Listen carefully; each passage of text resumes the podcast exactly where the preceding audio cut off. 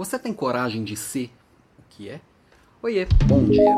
Uma das últimas leader classes, e a gente sempre fala por aqui sobre coragem. E não tem nada mais corajoso do que assumir quem a gente realmente é. No mundo que parece que a gente está sendo julgado o tempo inteiro, que parece que todo mundo tem que rezar na mesma cartilha, que às vezes a gente não pode falar o que a gente pensa. Parece mesmo que assim, qualquer coisinha que a gente falar vai magoar alguém. Às vezes assumir as próprias posições é uma atitude bem corajosa mas ela é necessária. Se você não questionar o óbvio, você nunca vai sair de onde está, nunca vai trazer uma coisa nova, nunca vai resolver um problema novo, porque isso precisa coragem. Tá?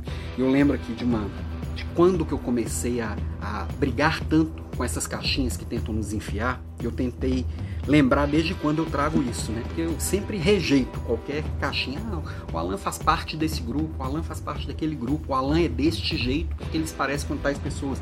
Não, eu tento sempre colocar com clareza o que, que eu acredito e mostrar que eu não faço perfeitamente parte de caixinha nenhuma, embora me identifique com várias coisas de várias caixinhas.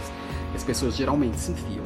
E eu lembrei que eu tinha uns 15 anos, 14 para 15 anos, bem jovem mesmo, quando eu estava começando a descobrir o que, que eu gosto, qual que é o meu lugar no mundo, vamos dizer assim, e que eu gostava muito de dois tipos de música, que na época parece, pareciam bem compatíveis. Eu gostava muito de rock and roll e gostava muito de samba, sabe? E é uma época que não se ouvia muito samba por aqui, eu precisava ir bem longe para ouvir um bom samba, e o rock era aquela galerinha mais fechada, né? Então eu lembro numa mesma semana eu fui num show do Fate No More num show do, do Fundo de Quintal na mesma semana. Qual dos dois que eu mais gostei? Eu curti pra caramba os dois. E foi engraçado também aconteceu de ir numa roda de samba num lugar bem longe da minha casa e eu tá com uma camiseta do Iron Maiden, todo mundo fala: "Nossa, que legal, você curte um rock and roll também?" Gosto, gosto, eu lá cantando as músicas e tal, e participando e curtindo com o pessoal e bem feliz. E poucos dias depois, não foi na mesma semana, foi um, sei lá, poucos dias depois, eu tava com os amigos, estava com os amigos que gostam de rock e a gente passando por um bar que tava tendo uma roda de samba. Naturalmente, sem pensar, de uma forma muito natural, parei do lado,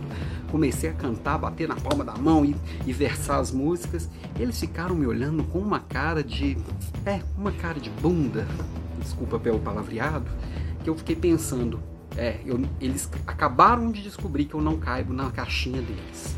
Na época eu pensei um pouco diferente, eu, eu comecei a, eu embirrei com o pessoal do rock que era pouco acolhedor, vamos dizer assim, e acabei curtindo mais samba e frequentando mais sambas na época, mas nunca deixei de gostar de rock. E hoje eu entendo que era só eu era um esquisito, eu era um diferente naquela caixinha. O diferente dentro de um grupo, biologicamente pra gente é perigoso. não fazia parte do grupo totalmente. Eu não era exatamente o que eles pensavam de mim. Se eu gostava de samba, o que mais de coisas surpreendentes que eu poderia oferecer para eles? Que tipo de perigo eu poderia oferecer para o grupo se eu era tão diferente deles? Como é que alguém pode que gosta dessa porcaria pode ser alguém que faz parte do meu grupo, alguém de confiança? Hoje entendendo mais de, da natureza humana, eu até entendo um pouco melhor a situação. E a gente tem mania de julgar os outros por causa de uma coisa e entender que aquela uma coisa carrega um monte de outras coisas junto. E a gente, às vezes, para fazer parte do grupo, a gente apaga algumas coisas ou esconde algumas coisas. E às vezes ter coragem de ser quem é, se posicionar, pode confundir um pouco o outro, mas também te diferencia da massa e te faz ser única. Todos nós somos únicos.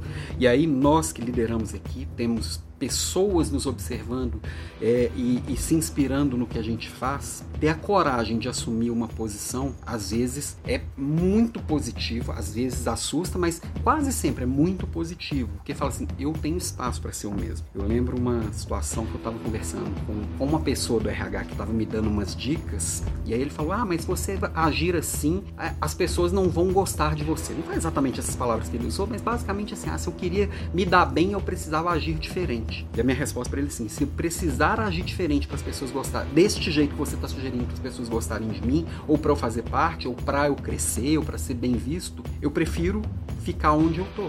Porque não vai ser eu que estou indo para esse novo lugar. Não é o que a maioria das pessoas fala. Precisa ser feito com coragem e autenticidade. Para isso você tem que ter muita clareza de quem você é, o que, que você aceita, o que, que você não aceita.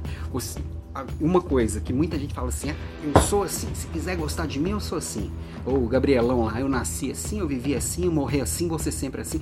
Também não é isso, a gente precisa ter humildade, parar, ouvir e pensar. Meu maior problema com as caixinhas é que ela facilita a vida da gente em tal ponto que eu não preciso nem pensar. É só repetir o que todo mundo está ali falando, fazer o que todo mundo está fazendo, eu não preciso pensar. E aí o mundo fica mais uh, eu gosto da inteligência coletiva. Eu gosto das pessoas que pensam, raciocinam e evoluem. Então, se eu tenho uma humildade de entender que a minha posição ela nunca é uma verdade absoluta, que o que eu acredito não é verdade, é só um ponto de vista, que eu posso observar outros ângulos daquelas verdades, aí eu tenho a humildade de ouvir todo mundo, prestar atenção em todo mundo e pensar a respeito dos pontos de vista diferentes. Tem medo nenhum de mudar de opinião. Adoro mudar de opinião, que significa que eu cresci. Eu estou agora com uma opinião melhor do que a que eu tinha. Agora não me force a sua opinião, não. Deixa eu ter a minha, eu deixo você ter a sua. Vamos conversar a respeito e pode ser que nós saiamos com uma terceira opinião, ou que você saia com a sua mais forte e eu com uma opinião nova ou vice-versa. Isso é humildade, ok? Então, lembrando que amanhã tem Leader Class, vem aqui para você ter novas opiniões e trazer as suas opiniões para quem sabe eu mudar a minha. Vou falar amanhã de foco do cliente, como é que eu olho. Isso que a gente está falando com o olhar do cliente. Será que o cliente está enxergando algo que eu não enxergo? Provavelmente está. Só que eu preciso parar e ouvir. Vamos falar disso amanhã. 6h47, sempre aqui ao vivo. Até lá. Beijão.